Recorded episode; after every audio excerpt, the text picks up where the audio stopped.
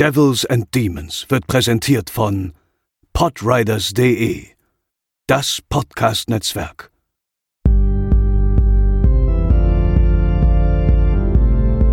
They're coming to get you, Barbara. They're coming for you. Diese Episode wird präsentiert von Deadline, das Filmmagazin, die Fachzeitschrift für Horror, Thriller und Suspense. Jetzt im Kiosk oder online unter deadline-magazin.de. Moin moin und herzlich willkommen zur 148. Episode von Devils and Demons, eurem Horrorfilm-Podcast. Ich bin der Chris und an meiner Seite begrüße ich ganz herzlich Pascal. Moin moin. Und André. Moin. Ich weiß nicht, wie es bei euch ist, aber bei mir regnet es hier tatsächlich gerade draußen, was eventuell ein Hinweis auf unseren hm. heutigen Film sein könnte.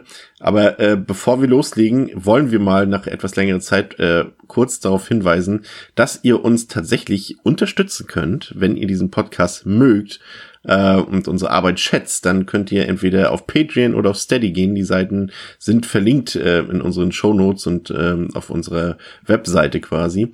Äh, dort könnt ihr uns unterstützen und bekommt dann auch äh, ein bisschen Bonus-Content. Sehr unregelmäßig müssen wir zugeben, aber ihr bekommt auf jeden Fall früheren Zugriff auf 80 Prozent aller unserer Episoden könnt diese also schon zwei, drei Tage früher hören als alle anderen. Und davon ab, falls unsere Arbeit von euch geschätzt wird, äh, kann man das ja auch mal ohne Bonusleistung unterstützen. Aber natürlich nur, wenn ihr wollt. Alles andere bleibt natürlich hier äh, weiter gratis und regelmäßig von uns zu hören.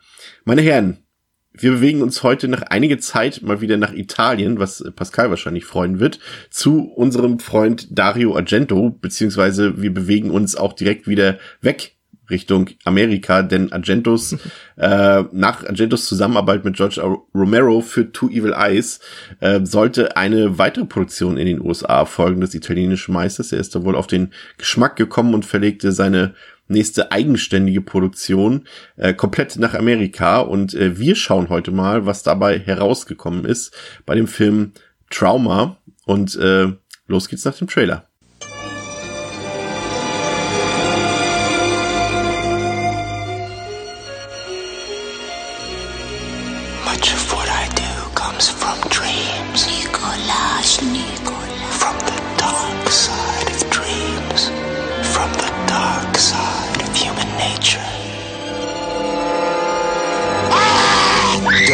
Argento's trauma. Some other soul is here with us tonight. The recent dead. It will draw you in. Ah! Hold you down. Don't be afraid. And pull you apart. Please. What face? You saw him. Because someone is watching. Mama! Your friend may be in real danger. Someone is waiting. Were they lovers?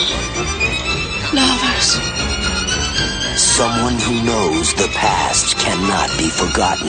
They were decapitated. The severed heads of all seven headhunter victims were found in the trunk of his car. And never forgiven. She's not here. They just came and took her away.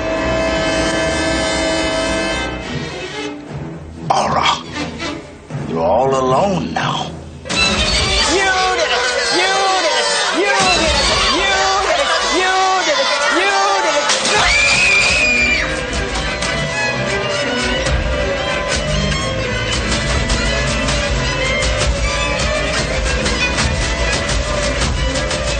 Christopher Rydell, Asia Argento, Frederick Forrest, James Russo, and Piper Laurie in Dario Argento's maddening thriller, Trauma.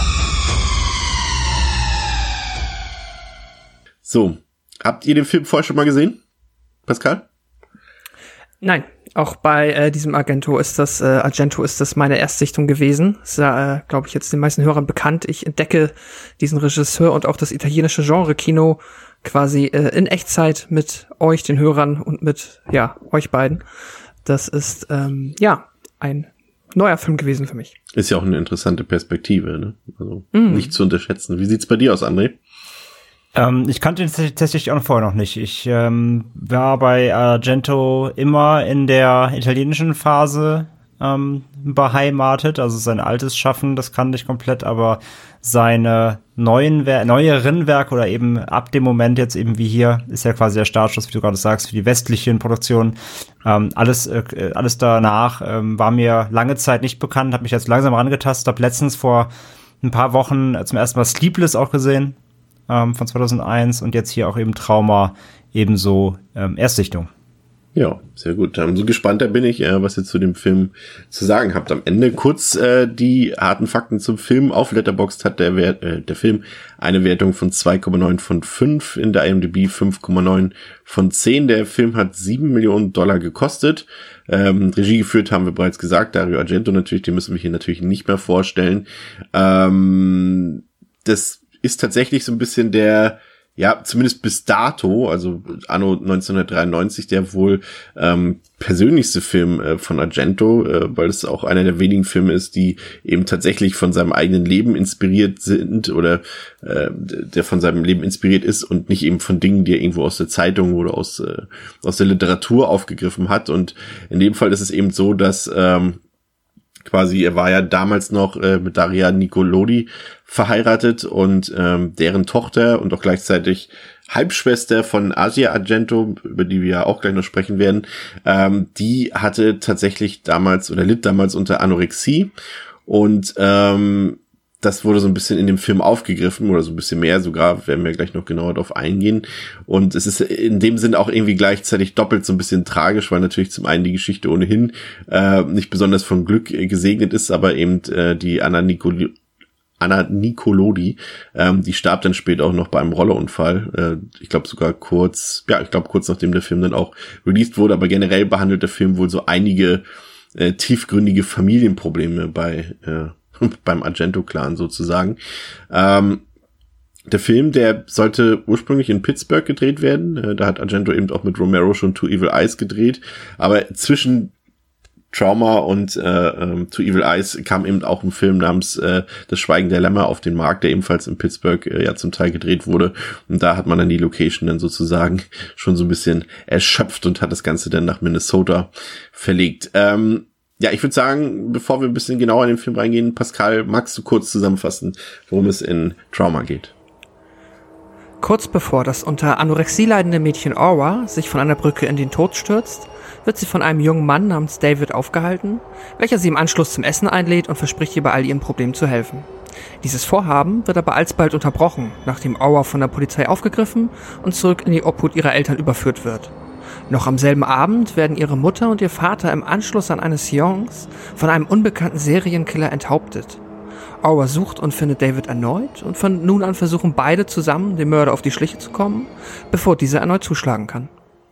Ich glaube, das, was am sofort heraussticht äh, bei dem Film ist natürlich eben die äh, Besetzung äh, von Asia Argento, also der Tochter von Regisseur Dario. Und äh, das die Thematik stand natürlich häufig in der Kritik, vor allem auch in Italien selbst, auch in den Medien, äh, da man irgendwie davon ausging, dass Argento eben seine Tochter äh, eben nur besetzen würde, um seine Tochter halt ein bisschen auf den Schau ja noch ein bisschen größer und bekannter auf dem Markt der Schauspielerin zu werfen.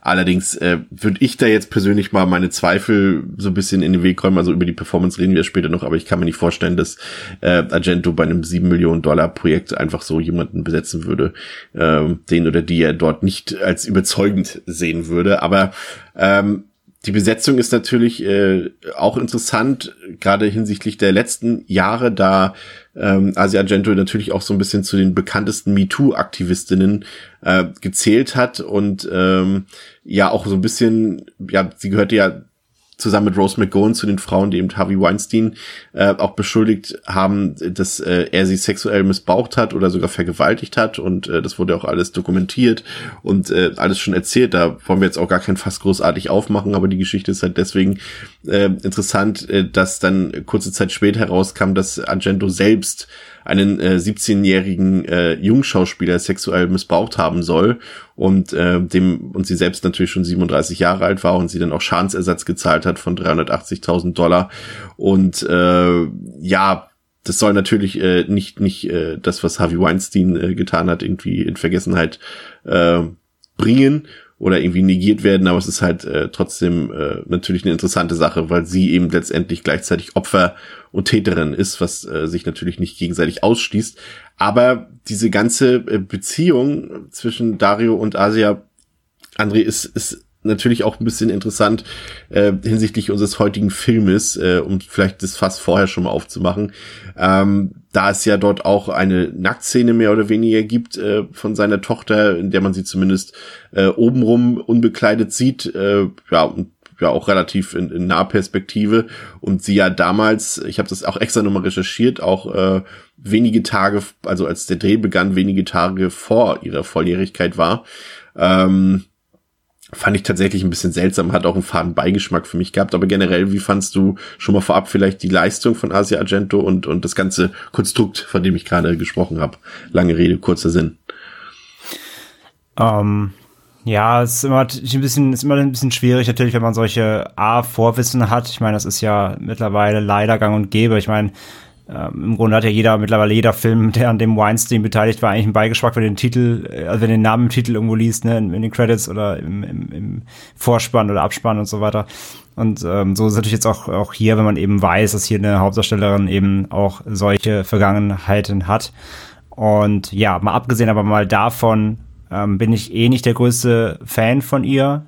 Ähm, war ich nie. Ich finde sie generell, also ich möchte, ich möchte, es ist natürlich jetzt wieder so eine ähm, Unterstellung, also ich möchte nichts unterstellen, aber es ist, es ist natürlich wieder so ein Konstrukt, wo der Vater natürlich irgendwie die, die Tochter in den eigenen Film platziert, um sie natürlich irgendwie zu pushen. Ich meine, sie hat ja dann später auch selbst gedreht und so weiter, aber mal generell jetzt einfach mal hier so als Schauspielerin gesehen, ähm, war ich nie der größte ähm, Asia Argento-Fan. Ich finde, sie ist relativ ähm, eingeschränkt in ihrem Talent, möchte ich jetzt mal vorsichtig behaupten. Oder meiner, meiner Meinung nach. Ich, ich finde sie, ich finde sie meist sehr, mm, also entweder ist sie sehr drüber, was ihre Darstellung angeht, oder sie bleibt aber auch sehr blass. Also entweder geht sie so weit raus, dass es schon zu, zu viel wird, oder sie, sie bleibt immer, sie bleibt immer sehr, sehr blass irgendwie in der, in der, in der Gänze. Also ich finde, sie trägt auch keinen Film gut, ähm, weil sie so eine, ich weiß nicht, ich finde ihre, ich ihre Performances, die, die, ähm, die stechen so in keine Richtung raus. Also sie finde, ich finde immer ihre, ihre Charaktere, die sie spielt, ähm, die, die rutschen mir so durch irgendwie. Also ich, da bleibt nichts hängen bei ihr, wenn sie was spielt. Und ähm, ja, schon mal als Spoiler ging mir jetzt hier in Trauma tatsächlich auch nicht groß anders. Und äh, aber äh, trotzdem nochmal zurück, also ich weiß jetzt nicht, ob du, als du den Film geguckt hast, äh, wusstest, wie alt sie war, aber selbst wenn nicht, sie spielt ja auch eine 16-Jährige dort. Und, und weiß ich nicht, also das, das, das Papa dann seine 17-jährige Tochter eine 16-jährige spielen lässt und dann auch noch in diese, ja, diese Liebesgeschichte rein, also jetzt mal die Nacktszene schon mal außen vor geworfen, aber auch diese Liebesgeschichte, die sich dort entspinnt, ich fand das einfach unangenehm die ganze Zeit. weiß nicht, wie ging's dir da, Pascal? Ja, dieser ja, ich finde es auch immer wieder seltsam. Ich meine, wir hatten das jetzt bei einem wesentlich trivialeren Film, wo es dann halt auch den, das Altersproblem nicht mehr gab, aber da hatten wir es auch schon mal erwähnt, dass es auch schon bei Dracula 3D halt auch seltsam war. Da gab es ja genau das Gleiche in dem Sinne, dass ja. auch noch mal äh, er noch mal seine äh, ja Tochter in einer überflüssigen Nacktszene filmen musste. Es ist weird, aber ich mag auch immer. Also jetzt das Altersding macht es halt irgendwie noch mal ein bisschen unangenehmer. Da bin ich schon bei dir. Andererseits kann ich mich da auch nicht so weit aus dem Fenster lehnen, um zu sagen, inwiefern das jetzt innerhalb dieser Vater-Tochter-Beziehung problematisch ist. Keine Ahnung, aber seltsam ist es allemal. Wir hatten das ja auch schon mal bei, ist mir gerade eingefallen, in Episode 94, falls du dich noch erinnerst, an den Slasher Sweet 16, da hatten wir das ja auch schon mal, das war die Schauspielerin, ja. deutlich älter war, aber ihre Rolle irgendwie 15 oder 16 und es dann irgendwie so eine zweiminütige nackte Duschsequenz gab, falls du dich erinnerst. Mm, das hatten wir ja, auch schon ja, mal. Das war, ja schwierig. Ja, war ein bisschen schwierig. Ja, es ist halt, also es ist halt A, die Notwendigkeit, ne, ist immer die Frage. Ja. Und ähm, zumal auch muss ich sagen, ich finde, ich finde, äh, Asia Argento sieht in dem Film aber auch nicht aus wie 16. Also ich kaufe ihr das auch nicht so richtig ab. Ja, sie ist 17 gewesen. ja, aber ich finde auch so generell, wie sie spielt das, also, also nicht, nicht, aber nicht vom Aussehen, aber wie sie spielt. Ich finde, sie spielt irgendwie, die, der, der Charakter wirkt auch nicht wie 16. Nee, Ganz, aber ich finde, der, der hat gar kein Alter, der Charakter. Irgendwie. Ja. Auf jeden Fall nicht, also ich, ich hätte sie, ich hätte sie, wenn älter, äh, eher älter eingeordnet, so vom Spiel, wie sie, wie der Charakter, Hm.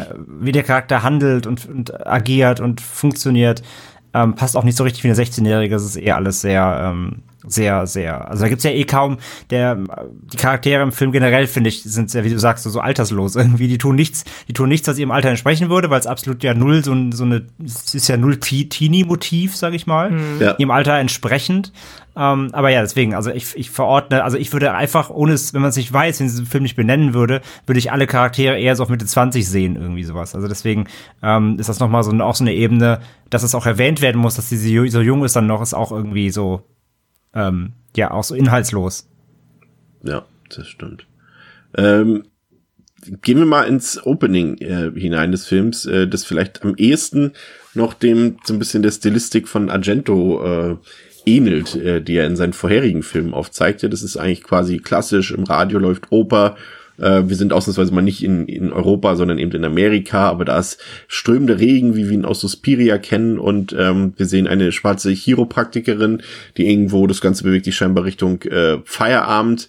Und ähm, das hat schon eine gewisse andere Ästhetik, finde ich, als in seinen vorherigen Filmen, das sieht man auch hier schon, äh, also man sieht schon irgendwie, das ist, das klingt immer so blöd, aber es wirkt schon irgendwie amerikanisiert, der Inszenierungsstil, aber trotzdem vergisst Argento eben seinen Giallo-Style nicht und äh, lässt eben diese Frau von einem einem schwarz gekleideten Unbekannten aus der Ego-Perspektive enthaupten und äh, mit einer sehr, ja, Pascal, ungewöhnlichen Tatwaffe. Ich habe es jetzt für mich mal als, äh, ich muss es selber ein bisschen googeln, weil ich das nicht hätte anders beschreiben können, aber äh, äh, eine Garotte, wie man sie kennt, das ist auch so ein Enthauptungsinstrument von ganz früher ein altertümliches, äh, bei dem auch der Kopf quasi so äh, durch, äh, wie sagt man, durch ähm, durch Abschnüren Ja, des Kopfes, genau, Ja. sozusagen Extremes entfernt wird. Drosseln. Und das Ganze jetzt als äh, mobiles Gefährt. Äh, wie hat das Opening auf dich gewirkt und vor allem diese Tatwaffe, die uns ja tatsächlich durch den ganzen Film begleiten wird? Ja, ähm, genau, diese Garotte hast du gesagt, ne? Ja, diese, Ja. diese automatisierte Garotte ist, Ja. ja. Ähm, ja, das ist die Waffe, äh, die ist ähm, irgendwo natürlich interessant, die wird ja auch dann immer mal wieder äh, länger gezeigt. Ich finde tatsächlich so dieses Stück Technik, es ist, fühlt sich tatsächlich dann so im Laufe des Films immer so ein bisschen wie ein Fremdkörper an. Weil Sieht aus wie ein find's immer Camcorder, ne? So, ja, ja, es sieht irgendwie weird aus. Es sieht so ein bisschen leider, es sieht auch leider einfach sehr wie ein Prop aus. So, ähm, äh, nicht so wirklich wie ein Gerät, das auch das könnte, was es tut tatsächlich. Da äh, habe ich immer, sehe ich nicht die Kraft in dem Device, aber naja, mein Gott, ich finde es jetzt, ähm, weiß nicht, also ich finde dieses Motiv des Enthaupten, das sich ja durch den Film zieht, hätte man meinetwegen auch dann jeweils individuell lösen können. Da gibt's ja auch andere Methoden, die auch wahrscheinlich ähnlich mobil sind. Ähm, aber naja gut, wenn es das sein soll, hat finde ich jetzt nicht schlimm, aber ein bisschen fremdkörperhaft fühlt sich das halt schon für mich doch an. Und ich weiß auch nicht, ob die Idee damals war, dass es cool ist. Cool finde ich es halt auch nicht. Dafür ist es dann irgendwie doch wieder zu komisch. Mm, Aber unabhängig mal davon, der Opener hat mir auf jeden Fall erstmal gefallen. Ich finde auch, wie du gesagt hast, man merkt auf jeden Fall natürlich sofort, ähm, äh, wenn man natürlich denkt, okay, das ist ein Argento, aber jetzt hast du hier diesen, ja, einfach, du siehst halt, ne, die Location ist Amerika, das spürst du, merkst du, siehst du direkt und trotzdem ist da dieser Argento-Stil halt schon sofort ab der ersten Szene halt deutlich zu erkennen. Und das ist immer spannend, das macht irgendwie Spaß, dazu auch die Musik, die mir hier noch gut gefällt. Ähm, ja, also vom Opener war ich durchaus angetan. Das hat mich tatsächlich, äh, dadurch, dass ich eben die Tatwaffe und das doch für Argento-Verhältnisse doch relativ unspektakuläre ablebende Opfer. Äh, das hat mich so ein bisschen an, an einen Fulci-Film erinnert, an Murder Rock, sein, sein Disco-Film quasi. Und da war es auch so, dass die, die Mordsequenzen eigentlich durchaus alle spannend waren, aber die Tat an sich dann so ja, irgendwie banal wirkte, weil er da halt äh, alle Leute, der Killer, äh, mit einer Nadel umgebracht hat. Also er hat einfach mit, mit so einer etwas dickeren Nadel in die Körper reingestochen. Und das, das ist halt so, so, so, so auf, auf dem, auf dem Highlight-Niveau von diesem Film hier. Weil es, so, du denkst beim ersten Kill, ja, cool, aber es kommt dann der zweite, dritte, vierte, fünfte, der dann doch sehr ähnlich abläuft und dann äh, fand es dann doch etwas fade. Wie ging's dir da, André? Ja, finde ich, finde ich lustig. Da haben wir mal ganz unterschiedliche Meinungen. Ich finde die Waffe mega. Das ist die, eine der besten Mordwaffen, die ich in meinem ganzen Leben gesehen habe. In einem Ich dachte, benutzt. Benutzt habe in diesem Film, ja. Nein, ich finde die super. Ich, ich bin, es ist als das mit das Beste am ganzen Film für mich. Kann ich schon jetzt schon mal spoilern. Ich finde die Waffe mega, weil die super kreativ ist. Was habe ich noch nie gesehen? Ich wusste nicht, dass es das gibt. Ich muss es googeln. Und als ich das dann gesehen habe, was das früher war, diese Garotte, bin Ja. bin ich auch gestolpert, ähm, war mir dann schon, habe ich dann so, ah, okay, verstanden. Ähm, und sie haben das halt quasi hier modernisiert, sag ich mal. Und ähm, ja, ich gebe dir recht, Pascal. Ich verstehe auch nicht, wie die funktioniert, aber sie funktioniert offensichtlich sehr gut. Ähm, sie, sie kaschieren das auch mal ganz gut, weil die Kamera die auch nie so komplett zeigt. Man sieht entweder nur das Gerät, wie er es ansetzt, oder dann eben das ähm, quasi das Drosselband, wie es um den Hals sägt, so, ne, und sich zuzieht. Man sieht aber nie das Device komplett. Deswegen, ich glaube, sie wissen selber nicht, wie es funktioniert. Deswegen haben sie es immer so ein bisschen ähm, kaschiert, damit du es dir nur denken Trick. kannst. Ich finde das Geräusch aber auch so, so bestialisch dabei, wie das so richtig so, wie so eine, wie so eine kleine Motorsäge irgendwie. Ja. Ähm, gefällt mir sehr gut. Ich fand das wirklich sehr kreativ. Ähm, ist einfach mal was anderes. Ist keine Axt, ist kein Messer, ist, weißt du, es ist einfach mal was, was Eigenes. Fand ich sehr gut. Hat mir sehr gut gefallen. Ähm, und wie gesagt, ich finde es einfach sehr fies, weil ich den Gedanken sehr, sehr fies finde von dem Ding an sich. Also, es erdrosselt dich, aber ja, hört halt nicht auf dabei, sondern säbelt dir halt einfach noch deine Birne mit ab. Fand ich echt krass. Fand ich wirklich, fand ich sehr kreativ. Ähm, vom Opening ansonsten, ja, bin ich dabei, fand ich auch sehr stimmig. Ähm, hat man dann direkt Fast bisschen gemerkt. kurz, ne? Dass es, ähm, ja, geht ja sehr, sehr schnell, ja, ja. Aber man hat direkt gemerkt, wo man, wo man beheimatet ist, so, das versprüht schon die ganzen Argento-Vibes. Ähm, hat das gut eingefangen, da eben seine Stilmittel, die man so von ihm gewohnt ist. Ähm, ja, jetzt nichts Überraschendes, abgesehen jetzt von der Mordwaffe, aber ein solides Opening, wo du eigentlich relativ klar weißt, so, okay, ja, okay, ist ein Argento, habe ich verstanden. So, das fand ich ganz, fand ich ganz stimmig. Ja, dann äh, in der nächsten Szenerie äh, wird uns quasi, also das wird erstmal beiseite gelegt, äh, werden uns unsere Hauptfiguren vorgestellt. Das ist zum einen ein junger Mann namens äh, David, gespielt von Christopher Riddell, der äh, hier ja, einen Journalisten quasi spielt. Äh, und der rettet einem Jungen, wir erfahren ja dann später 16-jährigen Mädchen, das unter Anorexie leidet, äh, namens Aura, äh, offensichtlich das Leben, als diese sich von einer vielbefahrenen Brücke stürzen will.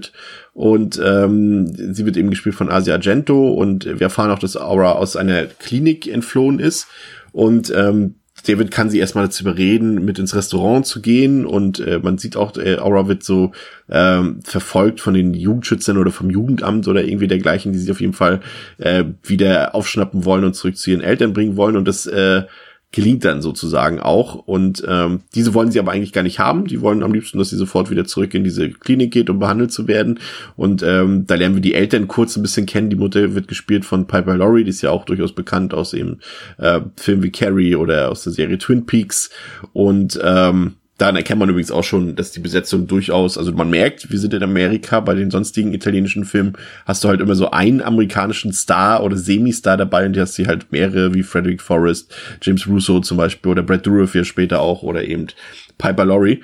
Und dann kommt es zu einer äh, abends im Haus oder nachts im Haus zu einer ja sehr mysteriösen Seance, würde ich mal sagen, mit einer Gruppe von äh, diversen Leuten und äh, da passiert etwas, was dazu führt, dass plötzlich die Eltern von Aura aus dem Haus flüchten in den strömenden Regen hinein und äh, dort werden die beiden quasi wie die Frau im Opening von einer mysteriösen Gestalt enthauptet. Und zum Teil wird Aura eben selbst am Ende noch Zeugin, zumindest vom Resultat und muss mit ansehen, wie der Killer quasi ein paar Meter entfernt von ihr steht, in einer durchaus schaurigen Szene, wie ich finde, äh, wie er gleichzeitig die Köpfe der beiden Eltern vor sich hinträgt. Und äh, das war durchaus auch eine ganze Sequenz, die mir sehr gut gefallen hat. Das, was sich dann im Haus der äh, von Aura abspielt, quasi noch ein bisschen mehr als dieses doch eher ja, ich fand also nicht chemisch nicht so ganz passende Zusammenspiel fand ich von Christopher Bridell und Asia Argento, als die beiden sich kennenlernen. Das war ein bisschen holprig, fand ich.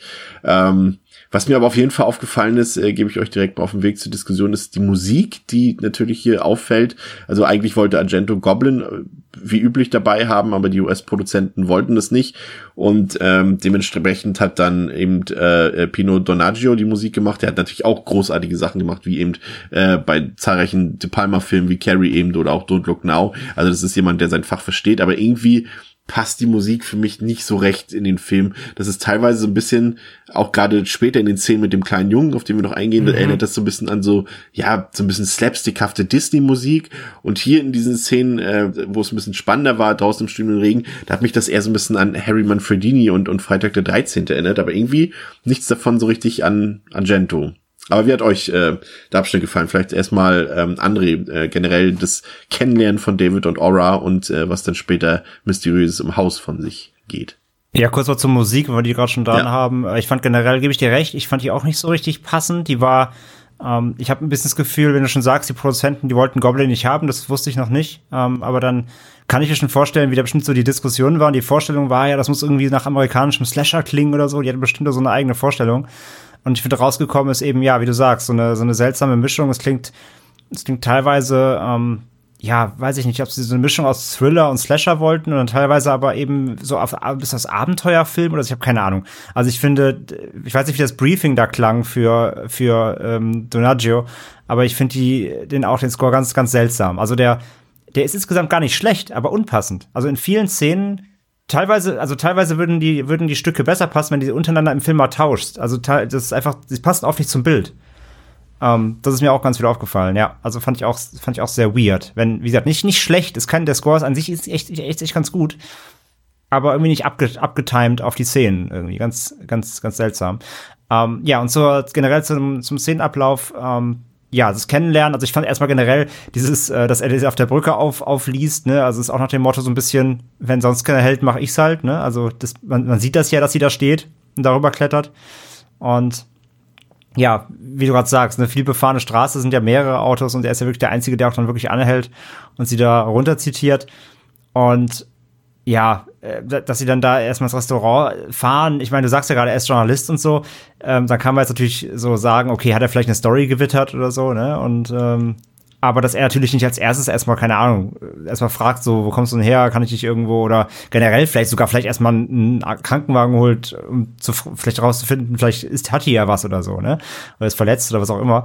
Ähm, aber dass er sie einfach so einpackt und, und dann erstmal ins Restaurant fährt, fand ich so ein bisschen, ein bisschen weird, aber gut, geschenkt. Ähm, ja, das, das Gespräch, das erste zwischen den beiden ist so ein bisschen, bisschen steif. Ähm, auch so, sie, sie kriegt ja irgendwie kaum einen Ton raus. Er labert sie halt voll, so von wegen, ich, ich, ich kann dir helfen und ich bin, ich bin super. fand ich, fand ich auch so ein bisschen, ähm, bisschen weird. Und naja, sie wird ja relativ schnell dann auch dann eben da gefunden und, und abgeführt, in Anführungszeichen. Und äh, also ich glaube, das waren halt Leute aus der Klinik, oder? Die, die sie da ab, die abgeholt ja. haben. Ähm, das war jetzt, also weil du ja sagtest, Jugendamt. Ich glaube, die gehörten Ja. schon zu der, zu dieser, zu dieser Einrichtung. Ähm, naja, und dann in dem Haus, ja, äh, ich fand die, also entweder habe ich es nicht mitbekommen, da korrigiert mich, aber die Seance hat auch keinen Grund, oder? Haben Sie das erklärt? Ich habe das Ich- nicht richtig. ich, ich, ich, ich weiß nicht, es wird ja so ein bisschen, ähm, will da jetzt auch nicht in irgendwelche äh, äh, falschen Dinge rein, rein, äh, rein stolpern, aber es wird ja auch erzählt, dass die Mutter und logischerweise dann auch, auch Aura ja diesen rumänischen Background hat und ich glaube, sie ist sowas wie eine Wahrsagerin, glaube ich, oder sowas, die Mutter und, und ähm, dass das da so Ja, so ein Medium klingt. halt. Genau. Aber, ja. aber so richtig, warum das jetzt da, also warum die jetzt eine Seance abhalten und was der Grund, war, also was, was die, was die wollen, was sie suchen. Na, ich glaube, das Ah. waren die Leute, die da zu Gast waren, die wollten mit irgendjemandem aus der aus dem Totenreich in ja. Kontakt treten, ja. Aber es Ja, war okay. jetzt nicht speziell, es war quasi eine der üblichen Seancen musterhaft Die, die, dargestellt. die da jeden Abend ablaufen. die da okay. jeden Abend Ja. zur Fest, zur, zur War- runden Stunde passieren. Hat, hat für mich so ein bisschen gewirkt wie, wir, also war so ein bisschen gezwungen, das Setpiece. Fand ich jetzt, hätte nicht sein müssen, dass da jetzt, also die, die verschwundene Tochter kommt nach Hause, wir machen erstmal das Seance. Fand ich irgendwie ein bisschen, weiß ich nicht.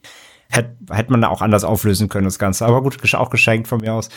Ähm, und dann, ja, das, äh, die, die Flucht nach draußen und dann eben die besagte Szene mit den Eltern, die fand ich auch sehr, sehr stimmig. Ähm, ich fand es auch äh, durch diesen, auch da wieder strömenden Regen und so weiter, sehr, äh, ja, so sehr, schön, schön unübersichtlich, sage ich mal, so dass sie Mhm. auch da rauskommt, erstmal nicht genau sieht, was da Phase ist und dann, ja, diese Gestalt da mit den zwei Köpfen in der Hand ähm, sieht. Das fand ich auch sehr, sehr gut. Das hat mir gut gefallen und äh, durchaus äh, schaurig, wie du auch sagst. Ähm, ein schöner, schöner Moment einfach und sie, sie erschreckt ja dann auch äh, verständlicherweise und ähm, kippt, kippt um. Ja, nee, fand ich, fand ich gut, hat mir gefallen. Diese, Gehst du mit, diese? Auflösung.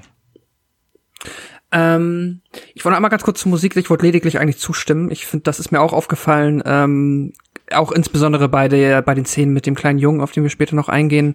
Äh, ja, passt teilweise überhaupt nicht, fühlt sich irgendwie immer sehr, ja, weird an, als wären da irgendwie drei Soundtracks für drei verschiedene Filme in einem. Ähm, mochte ich auch nicht so gerne.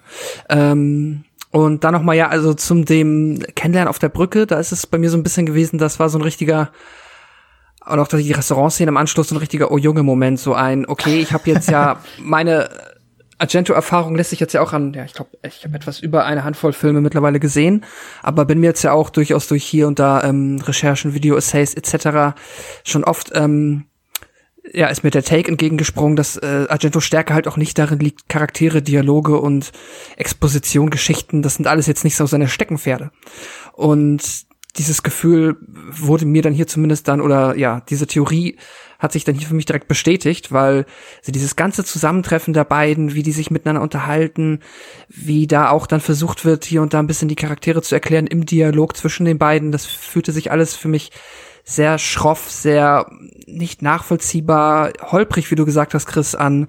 Das ähm, hat mich tatsächlich so direkt ein bisschen, ähm, ja, so ein bisschen äh, gestört natürlich, auch so ein bisschen runtergezogen auf den Boden der Tatsachen, einfach, dass ich jetzt halt auf der Ebene wahrscheinlich nichts wirklich Brillantes zu erwarten habe. Das äh, ist dann halt natürlich direkt ein bisschen schade, weil da muss ich halt auch sagen, der Film verlangt das halt an der Stelle tatsächlich ein bisschen mehr als zumindest die anderen Filme, die ich bisher gesehen ja. habe. Da ist halt diese Schwäche einfacher zu verzeihen. Hier ist es so ein bisschen, na, wenn du, ich meine, ne, das wir dröseln das alles noch ein bisschen auf, aber wenn du halt anfängst, so eine, ich sag mal, ambitionierte Geschichte erzählen zu wollen, dann solltest du es auch zumindest dann so in diesen Momenten, wo über Dialoge Geschichte erzählt wird, mh, hm, schon irgendwie auf die Reihe bekommen, dass das alles sich organisch anfühlt.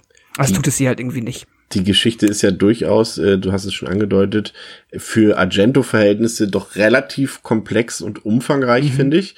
Und auch die äh, zumindest vermutlich im Drehbuch, die Figuren sind auch deutlich tiefgründiger, als es eigentlich in Argento-Filmen nötig ist. Und ähm, das ist zumindest eine Sache, die neu ist bei Argento, finde ich. Äh, also es ist, wie gesagt, einfach alles ein bisschen deeper. Aber das Problem ist eben die Umsetzung dessen, die eben nicht mhm. so ganz rüberkommt und eben eigentlich fast über die komplette Laufzeit sehr holprig ist, was zum einen einfach am ja, muss man auch sagen, in dem Fall ist es einfach auch das Unvermögen des Regisseurs, aber auch einfach die, ja, bescheidenen Schauspielperformances, die sich ja eigentlich trotz der teilweise ja auch großen Namen im Cast eigentlich äh, ja eigentlich durch die Bank schwach sind, fand ich. Und äh, ja. das hat dazu geführt, dass die eigentlich durchaus interessante, komplexe Geschichte irgendwie sich nicht danach anfühlte. Ne? Das war mhm. schon irgendwie ein komisches Ding, ja.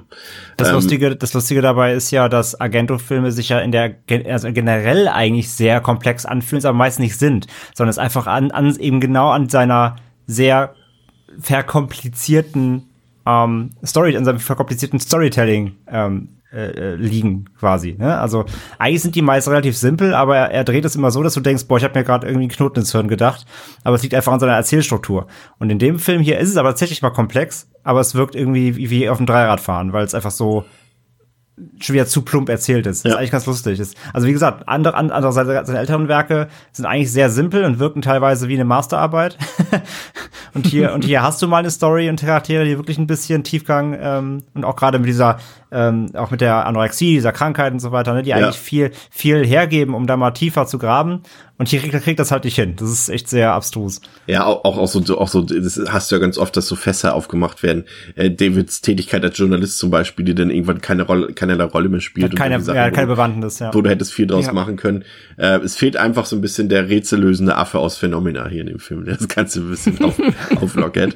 ähm, David, äh, ja, ich habe es gesagt, er hat es ja eingangs erwähnt, ist, ist Journalist und er erfährt dann so ein bisschen von Auros Schicksal, was jetzt passiert ist, äh, nachdem er sie quasi mit ihrem Restaurant war und er versucht dem Mädchen zu helfen und äh, vor allem eben dabei nicht von den Behörden und der Polizei, Polizei entdeckt zu werden. Und die beiden machen auch noch immer eine Stippvisite in dem Elternhaus dort. Und dann gibt's eben diese später bei David in der Wohnung oder in seinem Haus diese unangenehme Nacktszene. Also wie gesagt, jetzt mal Asia Argento, sei mal dahingestellt, wie alt sie ist, aber im Film ist sie 16 und sie wird dann halt obenrum nackt gezeigt und das einfach aus äh, lustvollen Motiven, also nicht irgendwie aus dem Zweck heraus, sondern äh, man merkt ja auch, dass äh, David der sehr volljährige äh, David, äh, da durchaus Interesse äh, zeigt und, und aus reinen äh, sexuellen Motiven wahrscheinlich, äh, offensichtlich.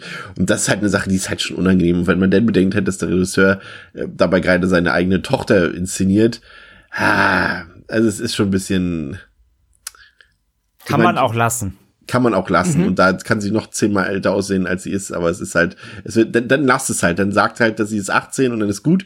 Dann ist es zwar immer noch irgendwie unangenehm, aber es ist irgendwie so legally so, aber so ist es halt irgendwie, hm, weiß ich nicht, blödsinnig auch einfach. Ähm, und äh, David führt ja noch äh, gleichzeitig noch eine Beziehung zu seiner Kollegin, das ist glaube ich, ne, Grace, die ist ja auch seine Kollegin, genau. Und ähm, das muss Aura dann auch live mit ansehen, als sie dann auch noch voyeuristisch beobachten muss, äh, wie Grace und, und David es äh, munter treiben. Ich glaube, die, die Figur von Grace ist auch nur dazu besetzt worden, äh, also, beziehungsweise die Figur existiert nur, damit man sie irgendwie mal gut ausgeleuchtet äh, nackt ihre Brüste sehen kann. Also einen anderen Sinn habe ich da jetzt auch nicht drin gesehen. Also äh, das ist auch wieder so ein, so ein Argento-Ding manchmal, oder nicht, nicht ein Argento-Ding, aber so ein leider manchmal so ein Horrorfilm-Trope, dass dort Frauen besetzt werden, nur um sie dann so zu Ja, sie ist- inszenieren. ähm, Sie ist dann ja noch einmal Plot-Device später, um genau. die Ja. beiden nochmal zu trennen. Ja, und, und aber ist auch wieder was. Eigentlich, äh, man könnte sie doch irgendwie präsenter machen im Film oder interessanter machen, aber stattdessen wird sie ja auch nur als quasi als Mini-Antagonistin äh, sozusagen oder als irgendwas Böses, wie eine Art böse Hexe wird sie ja quasi inszeniert so.